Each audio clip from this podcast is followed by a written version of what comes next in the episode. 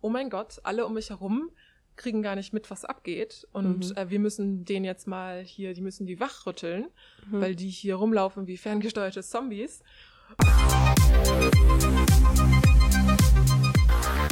One of the Boys, der Podcast. Willkommen zurück zu One of the Boys, der Podcast. Wir sind Paula und Liz. Ich bin Liz. Und ich bin Paula. Wir sind Politikwissenschaftlerinnen, ähm, eigentlich aus Berlin, aber gerade nicht beide in Berlin. Wenn ihr die letzte Folge gehört habt, wisst ihr auch warum. Ich mache gerade ein Auslandssemester, ein Erasmus-Semester in Lyon in Frankreich im mittlerweile Risikogebiet. Also Es war halt mit Ansage. Ähm, aber wie gesagt, wir sind sehr gespannt, wie das jetzt funktioniert. Wir haben unsere, unser technisches Setup ein bisschen getestet und wir sind ganz zuversichtlich, dass es klappt. Ja, also ihr könnt uns ja mal Feedback geben, ob das für euch so normal klingt. Aber wir sind ja nicht die einzigen Podcaster, die aus ähm, Entfernung das aufnehmen. Von daher denke ich mal, sollte das funktionieren. Wir haben heute ein ganz cooles Thema. Und zwar ein sehr aktuelles Thema, ein sehr relevantes Thema aktuell. Wir haben ja schon mal eine Folge über Verschwörungstheorien gemacht. Heute möchten wir nochmal über Verschwörungstheorien sprechen, aber mehr mit ähm, Corona-Bezug, also was so in den letzten Monaten immer mehr aufgekommen ist, ähm, die auch bei den Hygienedemos gesehen haben und viel in Telegram-Gruppen und im Netz und wie solche Radikalisierungsprozesse ablaufen können, welche Mechanismen da fun funktionieren, äh, wie man das verstehen kann, wie man vielleicht damit umgehen kann. Ähm, genau, und dann nochmal so einen, so einen breiteren Abriss machen. Auf jeden Fall ein super relevantes Thema. Ich bin sehr gespannt. Aber Liz, möchtest du uns erstmal einen Einblick in dein neues Leben in Frankreich geben, im Risikogebiet, um das nochmal zu wiederholen? Sehr gerne doch. Ähm, ja, ich bin jetzt seit einer Woche hier. Es gefällt mir alles sehr gut. Es ist sehr, sehr schönes Wetter noch. Wir haben eigentlich jeden Tag 30 Grad, was an sich cool ist. Andererseits langsam reicht es mir. Also so blöd es klingt, ich bin ein Sommermensch, aber ich bin so ein 24 Grad Sommermensch, 25 Grad von mir aus. Ich finde 30 Grad zu viel. Nächste Woche sollen 35 Grad werden. Ich bin auch direkt krank geworden, seitdem ich hier bin, ähm, was natürlich ein bisschen ironisch ist. Aber ich denke, das ist einfach nur eine ganz normale Grippe. Ich nehme auf jeden Fall die Vorsichtsmaßnahmen ernst und man darf eh nur mit Maske rausgehen und so. Also selbst wenn man spazieren geht, muss man eine Maske tragen. Man muss überall die Hände desinfizieren, noch mehr als bei uns. Ähm, genau, von daher, ich achte da schon sehr drauf. Aber ja, meine WG ist nett. Paula, was willst du denn so hören? Was ist denn relevant zu erzählen? Was will denn unser Podcast-Publikum hier hören? Nee, ich denke, in erster Linie ist natürlich den Hörerinnen und Hörern wichtig, dass es dir gut geht. Ähm, und natürlich, wie es so läuft in Frankreich. Ich denke, du wirst uns einfach immer wieder Updates geben. Ähm, ich kann auch nur sagen, Dass ich fehle? so frech. Ja, mein Leben ist, hat sich natürlich in eine triste Einsamkeit verwandelt. Total. Das glaube ich.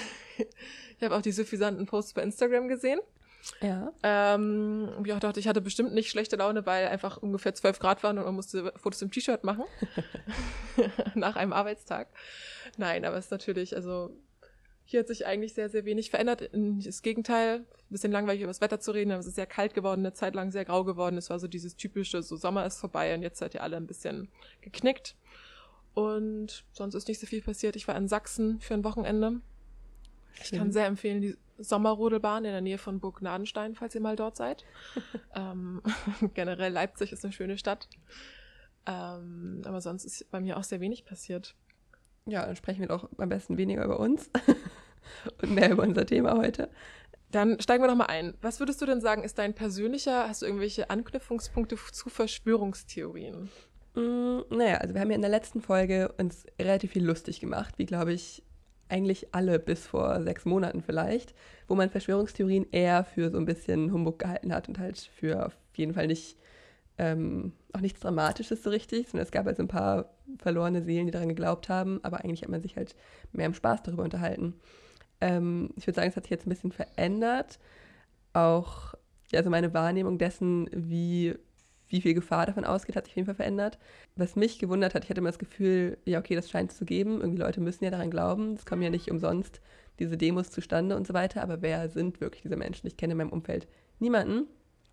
Äh, bis vor ein paar Wochen, als ich zu Hause war bei meinen Eltern und meine Mutter erzählt hatte, dass eine Freundin von ihr, die ich auch gut kenne, die war, die war Lehrerin für, ich glaube, Kunst und Geschichte, also eine durchaus gebildete Frau, ihr Mann auch Lehrer, seit einer Weile schon im Ruhestand, reisen um die Welt, haben so das gute Leben, ne? sind genauso die Generation, die, glaube ich, eigentlich ganz gut alles mitbekommen haben. dass die einfach so eine random WhatsApp-Nachricht an ihre Freunde geschickt hat. Äh, Gerade Kulturwochenende in Berlin, na na na, alles sehr schön. Und danach noch schön auf die äh, Demo gegangen. Es war gute Stimmung, natürlich kein Abstand, weil wie auch bei so Menschenmengen, es war alles sehr friedlich, ganz toll, ganz prima. Und ich dachte erst, es wäre ein Witz gewesen, weil ich meine, wer schickt einfach, also Huch. Aber es war kein Witz und alle waren sehr schockiert und niemand wusste so richtig, wie man damit umgehen soll. Und ähm, meine Mutter hat eigentlich sehr lustig reagiert, wie ich finde. Sie hat ja einfach so einen Link zu einem Twitter-Video von einem Typen geschickt, der sich ungefähr zwei Minuten darüber abfuckt, dass Leute keine Maske tragen. Ähm, und immer nur wieder in die Kamera schreit, dass man seine Maske tragen soll. Genau, das war die erste, der erste Anknüpfungspunkt. Und jetzt die Tage tatsächlich, als ich hier im Yogakurs war in Lyon, hatte mein Yogalehrer so eine kleine grüne, naja, wie so eine Ansteckplastik-Sache äh, dran. Und er hatte mich vorher gefragt, es war ganz nett, wir haben ein bisschen gequatscht, er hat mich gefragt, was ich mache. Ich meinte, dass ich eben Politik studiere. Und kurz darauf hat die andere Frau, die mit mir da war, gefragt, was denn dieses grüne Ding sei, was er da hätte. Und dann war so, oh, er hat es abgenommen, war so, naja, jetzt wo hier jemand Politik studiert, ähm, sprechen wir besser nicht über Politik. Ähm, aber das ist ähm, ein Zeichen dafür, dass er gegen die Masken ist, für die Freiheit, für die Liebe, für die eigene Wahl. Liebe sei das Wichtigste. Und ist uns ein bisschen abgedriftet in so einen kleinen Monolog über Liebe. Und ich habe einfach so die Verbindung nicht gesehen. So, okay, du bist gegen Masken, aber was hat das mit Liebe zu tun? Also, dann meinte er noch, äh, man sei, also Frankreich sei kein freier Staat mehr, es sei eine Diktatur, wenn einem gesagt wird, man müsse Masken tragen und so. Und ich bin immer kleiner geworden auf meiner Yogamatte und dachte, hier werde ich einfach nicht mehr hinkommen. Also, das kann ich nicht bezahlen. Ja, so das sind meine, aber das sind die einzigen Anknüpfungspunkte vielleicht sogar.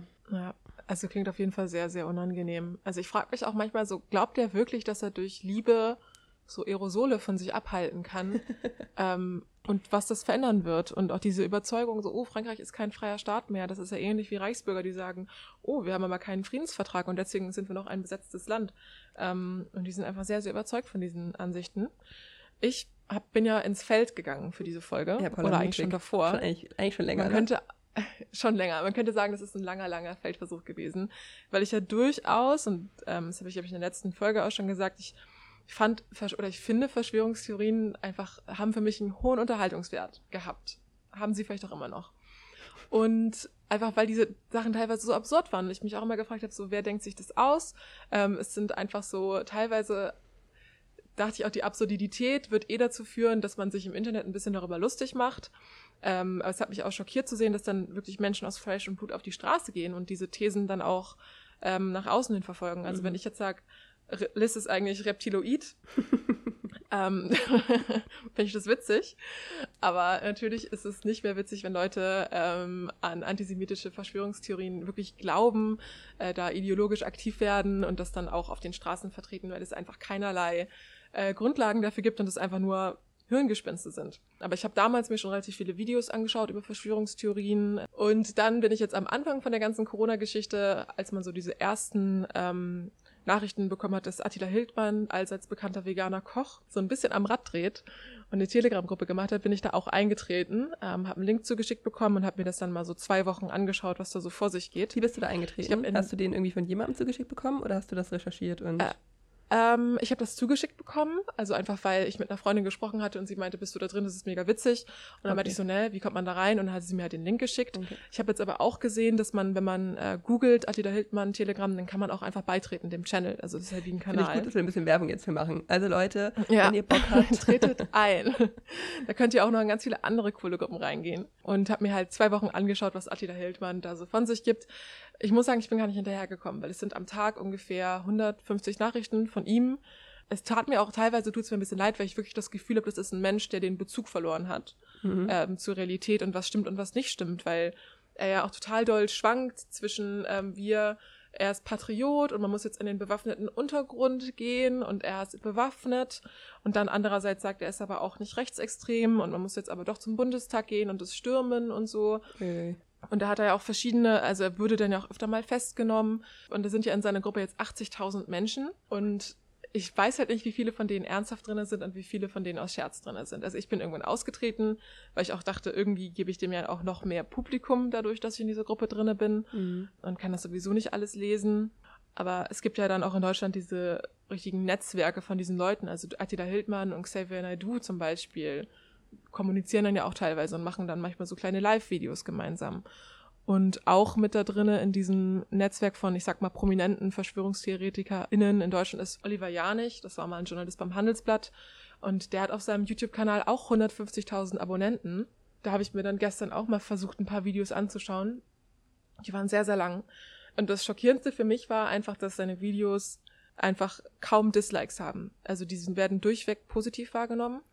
Der hat dann einfach auch super viele Kommentare, wo die Leute sind voll gut, ähm, endlich wachen mehr auf, danke für deine Arbeit und kein Schaf mehr sein. Das gibt also nicht so eine Art kritische Öffentlichkeit, sondern es ist einfach sehr viel von Leuten, die sagen, okay, das stimmt alles. Und ich habe mich dann auch versucht, er hat mir hat ein Video hochgeladen für Neulinge. Da habe ich mich dann angesprochen gefühlt und habe versucht, die Dinge zu tun, die er gesagt hat. Ähm, und es war teilweise auch sehr abstrus, weil er sagt dann sowas wie, er wird jetzt keine Quellen nennen, weil die Quellen können wir ja selber finden oder kannst du ja selber finden. Er hat immer mit der Du-Anrede gesprochen, ist natürlich total wirkungsvoll. Er sagte, du, du hast dieses Video bekommen, weil jemand glaubt, dass du es schaffen kannst, dass du kritisch denken kannst. Und ähm, ich glaube auch, dass du das schaffen kannst. Du musst einfach selber suchen. Such einfach nach den Quellen. Ein kleiner Mitmacheffekt, ne? So eine kleine Schnitzeljagd, die man ja, geschickt wird. Genau, man wird dann so ein bisschen empowered halt auch und hat dann am Ende wahrscheinlich dieses Gefühl, ich habe es geschafft, ähm, kritisch zu denken, ich kann abseits vom Mainstream ähm, Informationen herausfinden, bin klüger als die anderen, klüger als die Schlaf Schafe, die sogenannten. Und ja, ich muss sagen, ich habe nicht so viel gefunden. Vielleicht bin ich einfach ein bisschen unkritisch und dumm. du musst noch aufwachen, Paula, keine Sorge. Vielleicht, vielleicht wache ich noch auf. Ja, weiter recherchieren. Also ich habe, ja, ja, was man auf jeden ich Fall kann ja nachher dann noch ja, von meinem Achan-Abenteuer erzählen. Ah ja, das ist auch nochmal ein anderes ja. Thema, ne? Ja, voll gerne. Ja. ja. Was man auf jeden Fall sieht, ist halt, dass seit der Corona-Pandemie es einfach nochmal einen krassen Zulauf gegeben hat bei sowohl Telegram-Gruppen ähm, als auch äh, YouTube-Kanälen und so weiter, die eben Verschwörungstheorien verbreiten. Und äh, die Themen sind sehr divers und werden viel vermischt. Äh, es geht um Anti-Maskenpflicht, es geht um diese QAnon-Verschwörungstheorie, die werden wir auch noch mal kurz vorstellen später, falls es euch nichts sagt. Ähm, Im Großen und Ganzen geht es darum, dass es ein internationales pädophilen Netzwerk gäbe, um aus dem Blut von Kindern irgendwie so ein Verjüngungselixier zu machen, mehr oder weniger. Dann geht es so um Deep State-Geschichten, also dass der Staat quasi, ich weiß gar nicht, so tief für Wurzeln noch schlägt und ich kann das gar nicht richtig erklären. Ich glaube, der Deep State ist dieser Gedanke, dass es halt neben dem normalen Staat noch einen Schattenstaat gibt, der halt total verwurzelt ist und der eigentlich alles kontrolliert. Ähm, aber oft ist es halt auch, was du gerade meinst, man kann es gar nicht so richtig erklären, weil es gibt, gibt natürlich keine Fakten darüber und keine Daten darüber. Und das heißt, man kann immer sagen, oh, das ist Deep State. Mm. Naja, oder das ist auch ein nettes ähm, Schlagwort, ne? jetzt, ne? Ja, oder das ist dann doch irgendwie auch die Rothschild-Familie ist da mit drinne ähm, oder Bill Gates ist da mit drinne. Bill Gates verdient mit Corona, ähm, Bill Gates verdient auch mit Adrenochrom. Das ist dieses mysteriöse äh, Ding, was man aus Adrenalin herstellen kann, aber nur aus Kinderlebern oder was weiß ich. Man kann Adrenochrom online kaufen. Ja, so, das ist einfach ein chemischer Stoff, den kann man herstellen. Ähm, und ja, also es ist wirklich ein Potpourri an Mythen, Ideologien, die da ineinander spielen. Ja. Und die irgendwie so eine Anschlussfähigkeit untereinander haben anscheinend. Ja, und gleichzeitig ist es auch vermischt durchaus mit Gewaltfantasien und Putsch Ideen und so weiter, also irgendwie auch sehr praktische und ähm, ja, für die Gesellschaft bedrohliche Umsetzung dessen. Es ist eigentlich gar nicht so unverwunderlich, dass das während äh, Corona jetzt so einen Zulauf erfahren hat. Ich glaube, die Mitgliederzahl ähm, bei Telegram-Gruppen, die jetzt so sich um QAnon und sowas drehen, die hat sich vervierfacht in der Zeit, weil Verschwörungstheorien eben besonders in Krisensituationen sehr beliebt sind. Das kann eine private Krisensituation sein, wenn man zum Beispiel den Job verliert, sich trennt oder ähnliches. Oder eben auch gesellschaftliche Krisensituationen, wie die Pandemie offensichtlich war. Und was wir auch letztens mal oder letztes Mal schon gesagt haben in dem Podcast zu Verschwörungstheorien, sie spielen besonders für Rechtsextreme eine wichtige Rolle, weil Narrative, die von VerschwörungstheoretikerInnen genutzt werden, werden von vielen Rechtsextremen geteilt.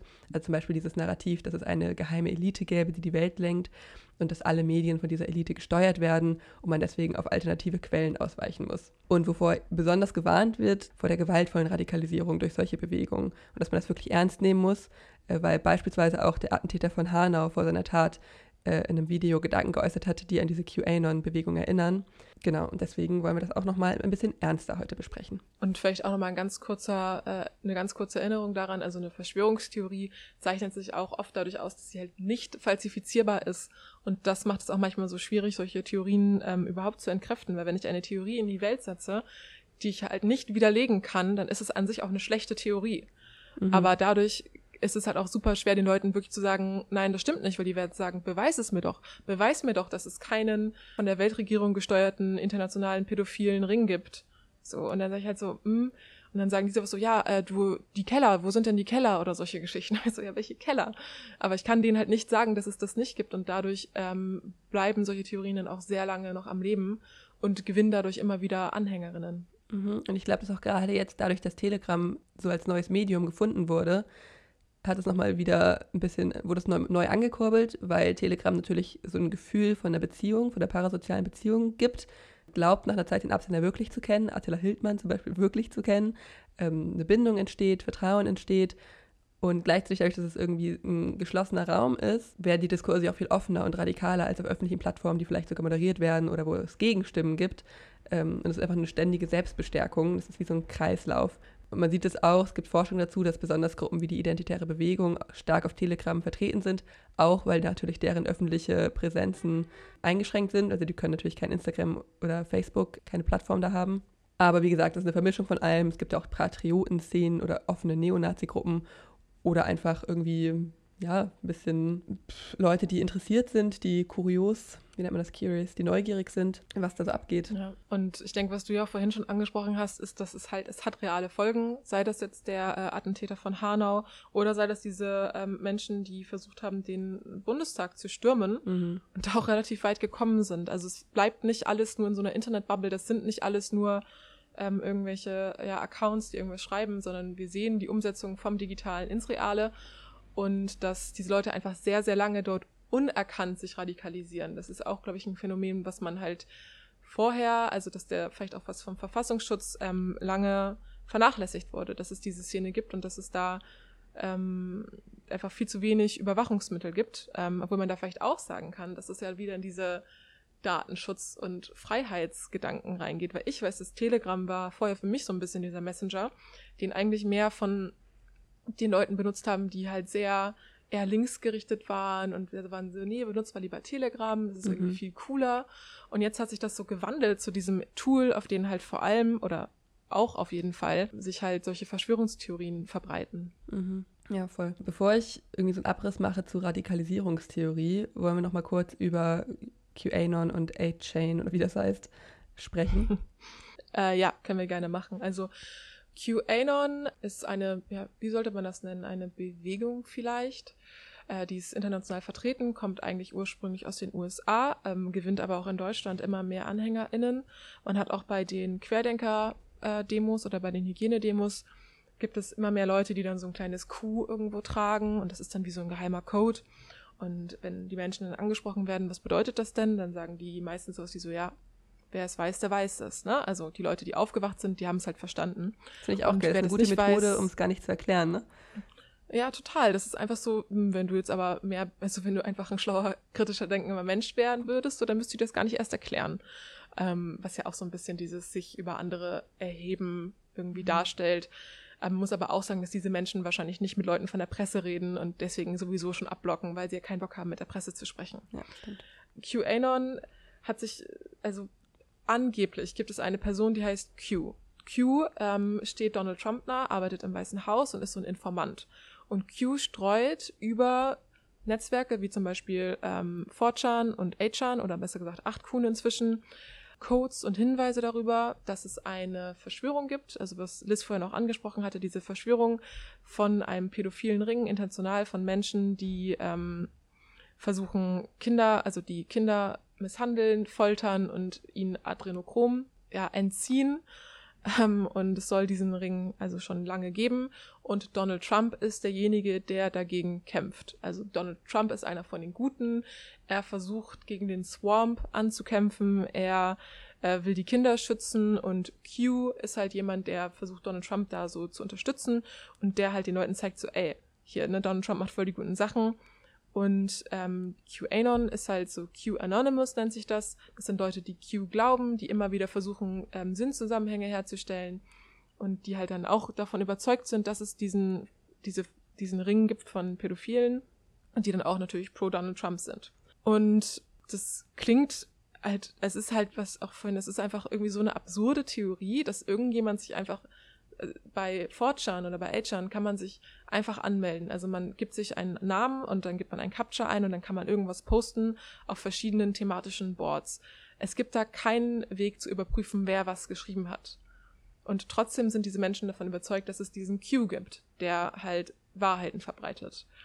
Ich habe mich dann bei 8chan angemeldet, ähm, oder bei 8kun heißt es inzwischen. Man könnte es sowas wie so die dunkle Version von Reddit vielleicht nennen. Es gibt auch relativ viel krassen Content.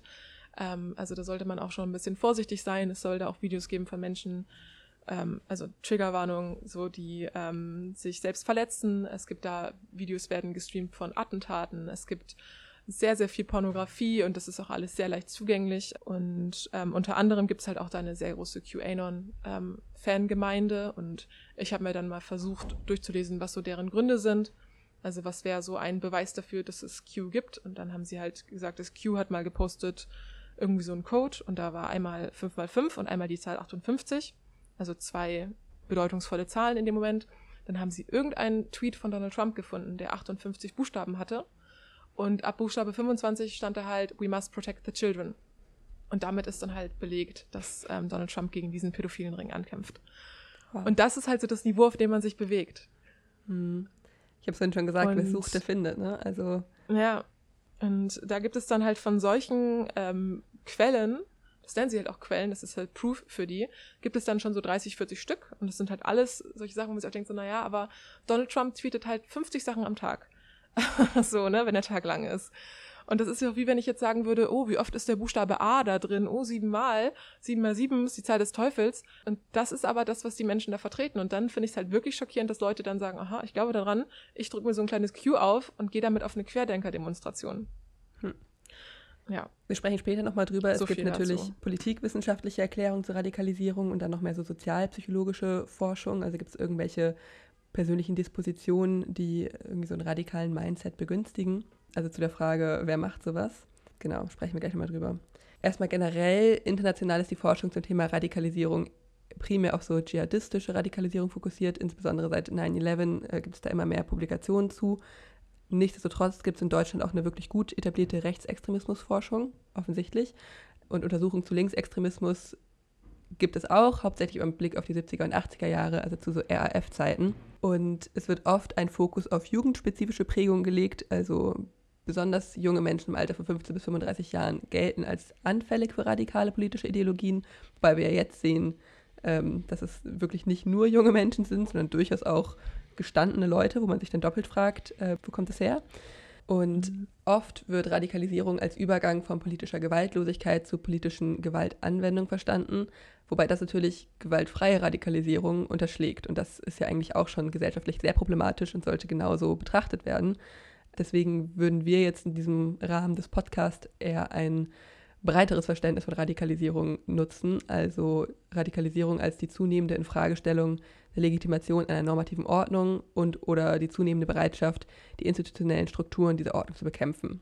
Und da würden dann natürlich auch schon Leute reinfallen, die ähm, auf Demos gehen und sagen, der deutsche Staat ist im Moment eher eine Diktatur und wir wollen keine Masken, weil das ist irgendwie von oben auferzwungen und so weiter. Wir wollen diese Ordnung, die wir haben, nicht anerkennen. Und Radikalisierung ist immer ein Spektrum. Sie kann, aber muss kein, keine politische Gewalt als Endpunkt haben. Oft wird Radikalisierung so als linearen Prozess dargestellt und in so Stufen oder Phasen eingeteilt. Und da gibt es verschiedene Modelle zu. Es gibt welche mit nur vier Stufen, es gibt Modelle mit zehn oder zwölf Stufen. Das kann man natürlich so machen. Ich persönlich würde sagen, dass das eigentlich vielleicht ein bisschen zu einfach dargestellt ist, weil es ja eben nicht ein gleicher linearer Prozess immer ist, sondern sehr verschieden laufen kann, an verschiedenen Punkten enden kann, vielleicht Punkte auch überspringen kann. Und der einzige Vorteil von diesen, oder ich habe das zum Beispiel auch so gelernt, ich hatte in Kanada da mal ein Seminar zu, dass es eben so ein Stufenmodell wäre. Und das Einzige, was ich daraus mitgenommen habe und interessant fand, war, dass es so, wenn dann Menschen quasi erstmal alleine sind, dann kommen sie zu einer Gruppe dazu, die Gruppe radikalisiert sich in sich, ähm, dann kommt vielleicht Gewalt von außen, die wiederum zu einer größeren Radikalisierung führt, was man ja zum Beispiel auch in linken Spektren ähm, sehen kann. Also wenn zum Beispiel Polizeigewalt auf linke Gruppen ausgeübt wird, dass sich vielleicht innerhalb der linken Gruppen ähm, auch Gewaltbereitschaft hergestellt wird, äh, die wiederum zu Gegengewalt führt und so weiter. Also so diese Spirale dieser Radikalisierung gut sehen kann. Aber an und für sich würde ich sagen, dass man einfach ein größeres oder ein multifaktorielles Erklärungsmodell braucht, ähm, weil es eben ein sehr komplexer Prozess ist und weder rein strukturelle Erklärungsansätze, also dass man zum Beispiel sagt, jemand hat Diskriminierungserfahrungen gemacht, äh, lebt sehr prekär oder ähm, hat relative Deprivation erfahren, hat Einflüsse des Sozialraums, die ihn dahin gelenkt haben, wie etwa Sub- oder Jugendkulturen, die können ja trotzdem nicht erklären, warum dann nicht alle, die diese Radikalisierungsfaktoren erlebt haben, auch radikalisiert sind. Das nennt man das Spezifizitätsproblem, also dass man eben nicht sagen kann, das und das und das sind die Faktoren und wenn du das erlebt hast, dann wirst du dich radikalisieren ab irgendeinem Punkt in deinem Leben. Das ist ja einfach nicht der Fall. Gleichzeitig, wenn man jetzt nur individuelle Faktoren äh, betrachtet, dann kann man das überhaupt nicht auf eine weitere Ebene oder auf eine größere Masse ähm, anheben und irgendwie verallgemeinern, deswegen hilft das wenig. Also dann kannst du halt nur sagen, jeder hat individuelle Erfahrungen gemacht. Ja, okay, aber was können wir dann machen, um dagegen vorzugehen? Ja, und vielleicht auch nochmal als Disclaimer, Radikalisierung muss natürlich nicht immer nur negativ sein und irgendwie mit Terrorismus gleichgesetzt werden, sondern es kann auch emanzipatorisch transformativ verstanden werden. Ähm, zum Beispiel gelten auch demokratische Bewegungen des 18. und 19. Jahrhunderts als radikal oder auch linke Studierendenbewegungen der 1960er und 70er Jahre. Sie werden auch als radikal verstanden. Genau, ist alles eine Frage der Deutung. Aber ja, Radikalisierung ist nicht gleich äh, Terrorismus oder sowas. Und ich glaube, das wäre auch was, was durchaus auch Verschwörungstheoretiker halt aussagen würden. Ist so, ja, wir sind vielleicht radikal in unserem Denken, aber das muss auch sein, mhm. weil sich ja sonst nichts ändern wird. Also die machen sich ja sowas auch ähm, zunutze. Und es gibt ja auch teilweise so dieses man sagt in Studien schon, dass Menschen mit höheren ähm, Bildungszugang oder mit höherem Bildungsniveau weniger oft an Verschwörungstheorien glauben, aber ich finde, also es gibt, es gibt da auf jeden Fall nicht so einen krassen Trend, dass man jetzt sagt, alle Leute, die an Verschwörungstheorien glauben, sind irgendwie ungebildet. Also es sind auch durchaus Menschen mit Hochschulabschlüssen dabei. Ähm, das sind nicht irgendwelche Idioten, die da rumlaufen, sondern die haben durchaus, auch wenn es vielleicht in der verqueren Logik ist, aber für sich ist es ja eine ist es ja richtig, was die denken. Also die sind ja sehr überzeugt, die sagen ja auch, sie haben Quellen und sind ja auch wirklich der Meinung, wir müssen jetzt aufwachen, wir müssen die anderen aufwecken und gehen jetzt deswegen auch auf die Straßen. Mhm. Und genau, wenn man sowas analysiert, muss man deswegen eigentlich wirklich jede Ebene angucken, also von der Mikro- über die Meso- zur Makroebene ähm, und sich sowohl das soziale Handeln von Individuen und Kleingruppen in der Interaktion mit anderen anschauen, dann aber auch die Wechselwirkung zwischen Individuen und sozialen Gruppen oder Organisationen und aber auch eben gesellschaftliche, strukturelle und kulturelle Einflüsse und Strukturen. Äh, und ich glaube, das macht es auch so schwierig, weil es eben so komplex ist. Und was ich eben schon gesagt hatte, diese Forschung ist eng verbandelt mit so sozialpsychologischer Forschung, offensichtlich, wenn man sich fragt, wie können Menschen an so einen Punkt kommen, äh, was passiert da psychologisch bei jemandem. Und auch da erstmal Achtung, weil es sind alles Theorien und ähm, empirische Evidenz ist nicht unbedingt eindeutig. Und es ist sehr, ja, da wird sich sehr viel gestritten und äh, der Stand der Forschung ändert sich immer mal wieder. Aber aktuell äh, scheint Stand der Forschung zu sein, dass Persönlichkeitsfaktoren tendenziell eine geringere Bedeutung für individuelle Radikalisierung haben. Also man kann nicht sagen, wenn du die und die und die Charaktereigenschaften hast, dann ist es wahrscheinlicher, dass du dich radikalisierst. Eher von Bedeutung sei ein radikaler Mindset, also so die Mentalität, die man hat. Und ich meine, ich kenne mich selber in der Psychologie nicht so aus, aber was ich jetzt gelesen habe und gelernt habe, ist, dass Menschen mit unsicheren Selbst-Ich-Identitäten Schwierigkeiten haben, adäquat auf kritische Lebensereignisse oder äußere Irritationen zu reagieren. Ähm, und die sind dann wiederum anfälliger für extremistische Lösungsvorschläge. Und diese Selbst-Ich-Identitäten, das ist anscheinend ein psychoanalytisches Konzept, das die Fähigkeit zur Selbstwahrnehmung und Selbststeuerung und auch so Abwehrmechanismen und Bindungsfähigkeiten beschreibt. Und dieses auf adäquat auf kritische Lebensereignisse reagieren, das sind so Coping-Skills, die man hat, also kognitive Bewältigungsfähigkeiten, wenn man so will. Also das lässt sich dann schon wieder so ein bisschen zurückverfolgen auf die einzelnen Personen. Und dann wurden auch so einige Dispositionen identifiziert, die so einen radikalen Mindset begünstigen können. Also wenn jemand zum Beispiel ein ausgeprägtes Schwarz-Weiß-Denken hat, also so ausgeprägte Freund-Feind-Schemata oder auch einen narzisstischen Persönlichkeitsstil hat, also ein übersteigertes Selbst, Grandiositätserleben, äh, Empathiedefizite oder leichte Kränkbarkeit und das hast du eben auch schon mal angesprochen mit diesem übersteigerten Selbst, dass ja oft VerschwörungstheoretikerInnen sich selbst auf so ein hohes Podest stellen und sagen so, ich habe es verstanden oder wir haben es verstanden, unsere Gruppe, äh, und ihr alle nicht. Ihr seid irgendwie Schlafschafe, ihr seid dumm. Und da finde ich, da sieht man das schon, dieses übersteigerte Selbst. und auch äh, autoritäre Persönlichkeiten, also Leute mit sehr rigiden Denkstilen, ähm, Unterwürfigkeit und narzisstische Identifikation mit autoritären Führungspersonen. Und man sieht ja auch diese Leuchtturmpersönlichkeiten im Rahmen der VerschwörungstheoretikerInnen, also Menschen wie eben dieser Janisch. Oliver er. Jenich, Ja, ja. genau. ja, genau. Oder halt auch Attila Hildmann und Say When I Do. Also, Und dass man sich dann dem völlig unterwirft und sagt, wow, er hat verstanden, alles, was er sagt, ist irgendwie richtig. Ja, Menschen, die, die, die das machen, tendenziell, äh, die sind da eben auch gefährdeter. Äh, was ich auch interessant fand, ein Zitat, das ich gelesen habe, ist, dass autoritär orientierte Individuen sich auch oft so als Opfer sehen von einer bedrohlichen Umwelt und einer feindlichen Gesellschaft und dass sie darauf reagieren, indem sie sehr rigide und sehr starre Werteverständnisse an den Tag legen und sich eben an autoritären Führungspersonen orientieren, um die eigene Selbstsicherheit im Endeffekt wiederherzustellen, weil sie das Gefühl haben, sie sind nur noch Opfer dieser Gesellschaft. Und das, finde ich, sieht man auch aktuell, dass immer diese Opferhaltung da ist.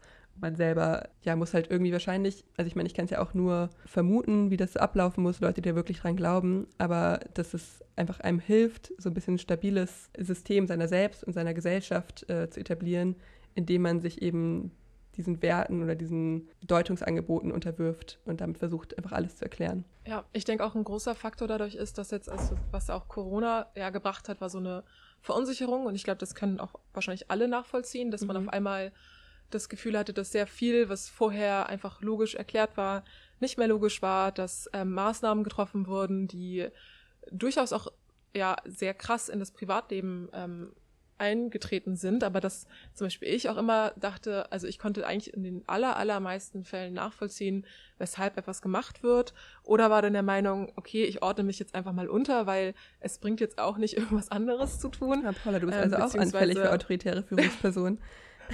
du bist Ja, ich meine, ich habe doch, ich bin schlafscharf. Ich habe ja damals ja auch gedacht, auch schön, dass endlich mal klare Regeln kommen, ähm, dass einfach, weil es wenige rationale Erklärungen mehr gab, also die wissenschaftlich wirklich fundiert waren, dass man sich dann vielleicht einfach anderen Erklärungen zuwendet. Und wenn dann eine Erklärung ist zu sagen, ey, das ist alles sowieso nur gelogen und die wollen euch auch nur kontrollieren und jetzt seid ihr alle zu Hause und schaut doch mal und ähm, übrigens profitieren ja auch Leute von so einer Krise, was halt dieses pseudokritische Denken ist, dass man sagt, "Hm, aber irgendjemand macht doch den Impfstoff und sie wollen euch alle impfen. Mhm. Und dann gibt's ja sowieso schon Impfgegner, die sagen, ja stimmt, Impfen war eh schon mal so ein bisschen skeptisch alles, war ich immer schon skeptisch gegenüber. Was war nochmal mit Autismus, was damit losging? Und dann kommt man vielleicht auch echt rein in so ein Denkmuster, dass man sich fragt, warum mache ich das hier eigentlich alles gerade? Ne? Warum trage ich denn die Maske? Ähm, dann gibt's eine Studie, wo steht, dass man dann ganz viel Kohlenstoffmonoxid einatmet dabei. Und ich glaube, dann strickt man sich irgendwie so einen Teppich zusammen von verschiedenen Halbwahrheiten und glaubt immer weniger an das, was in den Nachrichten kommuniziert wird, wenn man da von vornherein davon ausgeht, dass es nicht stimmt. Und sagt dann so, oh, schaut euch mal die Statistiken in Deutschland an, hier stirbt doch niemand, in der Grippe sterben genauso viele Leute. Und weil man dann wahrscheinlich auch bei Facebook reinrutscht in so einen Algorithmus, der eben auch nur noch sowas zeigt, glaube ich, dass man da sich auch, also online auf jeden Fall ganz anders radikalisiert, als man es früher gemacht hätte.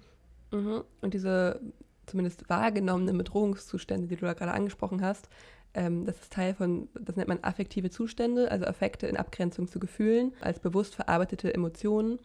Und das verbindende Element sind eben diese Bedrohungszustände, ob sie eine Bedrohung sind oder nicht, ist eigentlich egal, die im Endeffekt Wut, Angst oder auch Aggression auslösen oder auch ein gewisses Ungerechtigkeitserleben, das wiederum Scham, Wut oder Hilflosigkeit auslöst. Und das hat nur logisch zur Folge, dass man den Wunsch hat, die Situation zu verlassen. Und da hilft eben diese Orientierung an einer Gruppe, die einem hilft, diese Selbstunsicherheit zu reduzieren und diese Hilflosigkeit oder Wut oder wie auch immer irgendwie zu katalysieren. Und da helfen einem eben autoritäre Führungsstile und auch klare Hierarchien und Rollenstrukturen, die einem dann eine neue soziale Identität oder irgendwie eine gesichertere soziale Identität bieten können. Und da ist ja auch wieder dieses ganz klassische In-Group, Out-Group-Verhalten. So, ich werte meine Gruppe darüber auf, dass ich die andere Gruppe sich von mir abgrenzt und auch die abwerte. Also, Mhm. wenn ich jetzt Teil von dieser Bewegung bin, wie zum Beispiel QAnon, dann habe ich halt ein super großes Interesse daran, auch die andere Gruppe, das sind halt die anderen, total undifferenziert, ähm, abzuwerten und denen negative Attribute zuzuschreiben. Ja, das hilft Ähm, ungemein, von weil in daher- diesen Narrativen die Verursacher von diesen Problemlagen ja ganz klar benannt werden. Und dadurch wird ja auch potenzieller Handlungsdruck aufgebaut. Also wenn man genau weiß in seinem verqueren Denken, wer schuld ist an dem Ganzen, sei es an meinen individu- individuellen oder auch kollektiven Problemen, dann muss ich ja was dagegen tun. Also dann bin ich ja, habe ich ja einen Druck auf mir, dass ich den Reichstag stürmen muss oder keine Ahnung, weißt du? Also ich glaube auch, diese klassische In-Group-Out-Group-Erklärung ähm, hilft einem da sehr. Ja, und ich würde auch den Leuten auch glauben, dass sie einen akuten Leidensdruck haben in dem Moment, weil sie ja wirklich denken, oh mein Gott, alle um mich herum kriegen gar nicht mit, was abgeht. Und Mhm. äh, wir müssen denen jetzt mal hier, die müssen die wachrütteln, Mhm. weil die hier rumlaufen wie ferngesteuerte Zombies. Und ähm, ja, trotzdem fällt es mir sehr schwer, Empathie mit diesen Menschen zu entwickeln, weil ich mich halt wirklich, also Radikalisierungstheorie hin oder her, wie kann es sein, dass man jetzt, also ja, nee, ich komme da an meine Grenzen, sowas zu verstehen. Ja, das man da verstehe so ich. reinrutscht. Gleichzeitig glaube ich, dass Empathie ja eigentlich das, der zentrale Punkt ist, oder? Oder so dieses Verständnis. Ich habe immer während der ganzen Situation noch irgendwie so eine Empathie selbst mit PolitikerInnen gehabt, weil ich dachte, das ist wirklich eine Scheißsituation, wenn du gerade solche Entscheidungen treffen musst und egal was du machst, du wirst halt Leute haben, du weißt ja nicht, ob es funktionieren wird und wenn es funktioniert, dann weiß ich nicht und wenn es nicht funktioniert, dann werden sich alle darüber aufregen oder du hast wirklich, du bist daran schuld, dass mehr Menschen gestorben sind, wie auch immer. Und ich glaube, das fehlt halt vielen Menschen, diese Empathie mit oder sich das reinversetzen in andere Personen, dass das eben, dass PolitikerInnen auch nur Menschen sind und dass die auch irgendwie versuchen, das Beste, mehr oder weniger, was auch immer für Interessen da noch mit hinterstehen. Aber deswegen ist es eigentlich, glaube ich, wichtig, dass man versucht, Empathie auch für Menschen zu haben, die eben in so einer Radikalisierungsposition sind. Weil ich glaube, aktuell sind ja viele noch nicht, wenn man jetzt doch sich diese Phasen angucken möchte, sind viele noch am Anfang der Radikalisierung und sind irgendwie offen für solche Sachen, sind vielleicht in Gruppen reingerutscht, ähm, identifizieren sich auch damit, haben da irgendwie eine Identität gefunden, aber sind noch nicht so weit, dass sie tatsächlich politische Gewalt anwenden würden oder dass sie nicht wieder in eine andere Richtung sich entwickeln könnten. Deswegen glaube ich, wäre das wahrscheinlich sogar das Schlimmste, wenn man einfach dann, weil es sind ja immerhin, weiß ich nicht, wenn es 150.000 Menschen diesem, nur diesem Jahr nicht folgen auf YouTube und dann gibt es noch 1000 andere, oder 1000 ist übertrieben, aber äh, Dutzend andere Menschen, die ebenso viele äh, AnhängerInnen haben, die darf man ja nicht einfach über Bord werfen und sagen, na gut, euch haben wir verloren. Ja, ich glaube, da sind wir ja auch schon bei dem, ähm, auch dem springenden Punkt. Jetzt haben wir verstanden, okay, es gibt ähm, irgendwie diese diesen großen, also doch relativ großen Anteil von Menschen, die Verschwörungstheorien anhängen, die deswegen auf die Straße gehen, die sich da teilweise zu verschiedenen Graden radikalisieren. Und nun der Punkt, wie gehen wir damit um? Ah, warte, ich habe noch eine Also- Sache, die ich eigentlich voll gut finde, die ich sagen wollte. Und zwar den ähm, Slippery Slope Mechanismus. Der ist eigentlich sehr bekannt und ich finde, er erklärt ziemlich gut, auch was aktuell passiert. Das ist ein Konzept von Macaulay und Moskalenko heißen die, die die Macht der Liebe so ins Zentrum stellen als affektive Bindung. Und zwar, was wir auch viel sehen, ist, dass dieser Beitritt zu Gruppen oft über Netzwerke von Freunden, weiß ich nicht, Familie, Liebhabern und so weiter geschieht. Das heißt, was du ja auch hattest, dass irgendwie ein Link zu einer Telegram-Gruppe wird dir von einem Bekannten, einem Freund, deinem Partner geschickt oder so ein Video wie das von Janich für Neulinge. Da hat er extra am Anfang gesagt, hallo du, du bist ein Neuling. Du hast dieses Video von einem guten Freund geschickt bekommen, der noch glaubt, dass du aufgeweckt werden kannst, der noch Vertrauen darin hat, dass du eine der Personen bist, die das System verstehen kann. Weißt du so? Also, und Macaulay und Moskalenko sagen eben, dass genau das der springende Punkt ist und dass auch das innerhalb von Gruppen zu weiterer Radikalisierung führt, weil so innerhalb einer Gruppe man sich ja Richtung der Mehrheitsmeinung tendenziell bewegt und ein Druck, diese von der Mehrheit favorisierte Meinung auch zu unterstützen. Meistens haben die einflussreicheren Gruppenmitglieder auch radikalere Meinungen, weil die einfach mehr anerkannt werden, also dass die noch ein bisschen mehr Respekt dafür kriegen. Und das ist dann auch wie so ein Kreislauf, dass sich innerhalb einer Gruppe die Meinung immer mehr radikalisiert, weil diese Meinung immer mehr Anerkennung bekommen und dann auch die durchschnittliche Gruppenmeinung immer extremer wird. Das sind, glaube ich, so zwei Punkte, die von diesem Mechan- Mechanismus sehr interessant sind. Genau. Und ja auch meine, meine Mutter zum Beispiel, die von einer Bekannten dieses, diese Nachricht Mhm. bekommen hat, da fragt man sich ja schon, oh krass, wenn, also du musst sehr, sehr sicher mit dir selbst sein, ähm, dass du nicht doch denkst, ah ja, gucke ich mir doch mal zumindest an, weil das ist doch eine plitsche Frau, die wird schon, weißt du? Weiß Ja, ich nicht, stell dir mal vor, wenn ich dir jetzt sowas schicken würde und ich meine so, ey, das ist wirklich, das ist richtig krass, guck dir das mal an. Ja. Man wird es ja nicht Das einfach wär- abtun. Nee, auf jeden Fall. Also ich glaube auch, dass es halt einerseits was damit zu tun hat, dass diese Dinge äh, salonfähiger geworden sind und andererseits auch dieser Selbstanspruch so, oh, das ist kritisches Denken. Und ich finde, wenn du jetzt mir eine Person, von der ich wirklich viel halte, sagen würde, so, ey, ganz ehrlich, du musst dich da mal einlesen. Ähm, es gibt da bestimmte Dinge, die laufen einfach, mh, da ist im Hintergrund muss ja irgendwas passieren. Mhm. Ähm, dann ist man vielleicht am Anfang auf jeden Fall skeptisch, aber wenn das dann mehrere Leute sagen, da ist man, glaube ich, unfreier, als man sich das wünschen würde. Und Mm, doch sehr, sehr definitiv. beeinflussbar. Also ich denke, das ist eine Illusion zu denken, dass man selber dazu in der Lage ist, rational das alles einzuschätzen und man steht hier über den Dingen, weil man ja eigentlich immer nur Informationen evaluiert und ja, davon ja auch nicht so richtig wegkommen kann. Aber ja, das wollte ich dir nochmal sagen. Jetzt können wir gerne zum Mhm. nächsten Punkt über. Ja, genau. Also du hattest ja schon gesagt, Empathie mit diesen Menschen, die vielleicht auf den Straßen sind oder in Facebook-Gruppen sind oder auf jeden Fall solchen Gesinnungen folgen. Und da würde ich schon auch mit dir übereinstimmen, weil ich denke schon, das ist, ja, ich meine, Empathie ist ja so die Fähigkeit, die uns dabei hilft, uns daran hineinzuversetzen, wie andere Menschen denken, auf deren Ebene zu gehen und dann kann man auch mit den Leuten sprechen wahrscheinlich. Andererseits finde ich es halt schon auch sehr viel verlangt, mit Menschen darüber zu diskutieren, ob es keine Ahnung, ob Bill Gates Corona erfunden hat. Was soll ich denn denn sagen, außer, nee, das stimmt nicht. Ja, ja, voll, klar. Also muss ich dann Leuten halt so irgendwie wahr machen, es kann halt mal sein, dass irgendwelche Sachen mutieren und dann war das halt wahrscheinlich in Wuhan oder so und dann würden die auch sagen, woher weißt du das denn in Wuhan? Ja, aus den Nachrichten so, ja. Äh. Und da glaube ich, dass man sehr schnell an Grenzen kommt tatsächlich in solchen Debatten, weil diese Theorien von denen halt nicht falsifizierbar sind und man äh, selten richtige, also die Beweise, die man hat, hat man ja auch nur von woanders her und das würden die Leute ja sofort diskreditieren. Ja, auf jeden Fall. Also ich glaube, das ist wahrscheinlich, wie gesagt, es kommt so ein bisschen aufs Spektrum an, inwieweit man schon radikalisiert ist, ob man darüber sprechen kann. Äh, ich hatte mich gefragt, das war so bei uns im erweiterten Freundeskreis, bei einer WG, die ich auch eigentlich gar nicht kenne, aber da ähm, haben sich irgendwie Freunde ange angekündigt aus der Kindheit, die nach Berlin gekommen sind, um mitzudemonstrieren. Also bei einer von diesen, ja, weiß ich nicht, Hygienedemos oder was auch immer, und die dann da geschlafen haben. Und dann habe ich mich gefragt, also ich fand es irgendwie erstmal richtig krass in dem Moment und war so, okay, ich hätte wahrscheinlich gesagt so, nee, ganz ehrlich, ich, du kannst nicht bei mir schlafen. Und dann meinten die anderen aber so, naja, aber das sind halt Freunde und äh, hilft ja auch nichts, dann irgendwie die einfach auszugrenzen und zu sagen, ich finde das so dumm, was du da denkst, dass ich einfach gar keinen Kontakt mehr zu dir haben möchte. Ja, ich finde, das ist voll der schmale Grat. Also Empathie heißt ja auch nicht, dass ich sage, ich muss jetzt alles mit ausdiskutieren und so. Also ich finde, es gibt auch schon Grenzen und wenn jemand krass antisemitische Sachen sagt und davon so überzeugt ist, wahrscheinlich hilft es dann nicht, irgendwie anzufangen zu erklären, woher dieser ganze Antisemitismus überhaupt kommt und dass das irgendwie eine ganz lange Geschichte, keine Ahnung. Aber wenn es jemand ist, der vielleicht einfach unsicher ist und irgendwie selbst ja, einfach ja, von der ganzen Situation verunsichert ist und dieses Deutungsangebot erstmal angenommen hat, vielleicht ist ja dann auch noch Hoffnung da, dass man mit der Person darüber sprechen kann. Aber I don't know, ey. Richtig, richtig schwierig. Ja, ich habe jetzt auch so persönlich in meinem Freundeskreis oder sei das jetzt bei Instagram oder Facebook, habe ich eigentlich keine Leute, die wirklich solche Dinge verbreiten. Ähm, und natürlich ist es jetzt immer leicht von außen zu sagen, ey, versuch doch mit den Leuten zu sprechen und ähm, vielleicht lässt sich da ja was tun, weil ja, es gibt halt keine Erfolgsgarantie und es ist auch einfach super, super anstrengend. Andererseits, ich finde, was man auch sich bewusst machen muss, okay, da waren schon sehr, sehr viele Menschen auf den Straßen, aber es gibt halt eine total große Mehrheit, die zum Beispiel die Corona-Maßnahmen weiterhin befürwortet.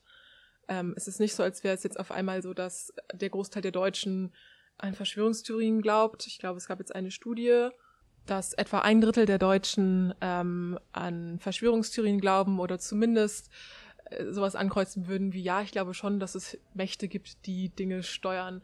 Und okay, ein Drittel ist relativ viel auf jeden Fall, Mhm. aber ein Drittel der Deutschen war nicht auf der Straße. Es waren wahrscheinlich so um die äh, 50.000, was auch immer noch super viel ist. Das muss, das muss man jetzt auch nicht schönreden. Aber wenn man sich anschaut, wie viele Menschen bei Unteilbar auf den Straßen waren, was über 200.000 waren, dann merkt man schon, dass es gesellschaftlich jetzt nicht so ist, als wäre der Großteil hier komplett verloren.